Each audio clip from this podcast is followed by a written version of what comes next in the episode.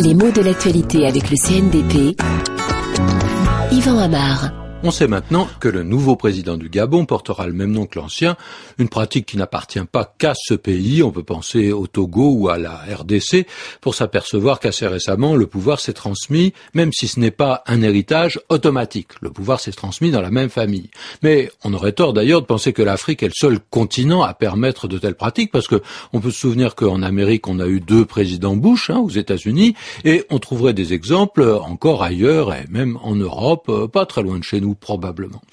Malgré tout, on parle beaucoup des dynasties au pouvoir. C'est un mot intéressant. Qu'est-ce que c'est? Le mot s'emploie en général à propos d'une famille régnante dans laquelle le pouvoir passe d'un individu à un autre. Et c'est bien souvent du père fils. Par exemple, en France, sous l'Ancien Régime, la royauté se transmettait au fils aîné.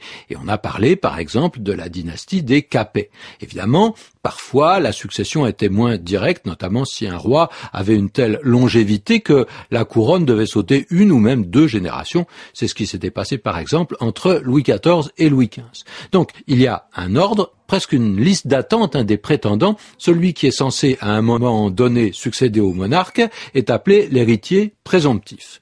Mais on l'appelle aussi dauphin. Dauphin, c'est un mot qui désigne euh, d'abord celui qui par sa naissance peut prétendre au trône. D'où vient le mot? C'est intéressant. Il est typiquement français et il s'explique par l'histoire. Le Dauphiné, c'est une province, une province qui n'a pas toujours été absolument française. Hein. Et Dauphiné, ça a d'abord été le nom des seigneurs du Dauphiné et d'Auvergne au XIIe siècle. Alors au XIVe siècle, la province du Dauphiné est justement rattachée à la France et liée au domaine royal. Alors le titre du seigneur du Dauphiné est revenu au fils du roi de France qui, logiquement, devait finir par succéder à son père. De nos jours, le mot est employé par extension lorsque un personnage important a, de son vivant, désigné celui qu'il souhaitait voir prendre sa suite.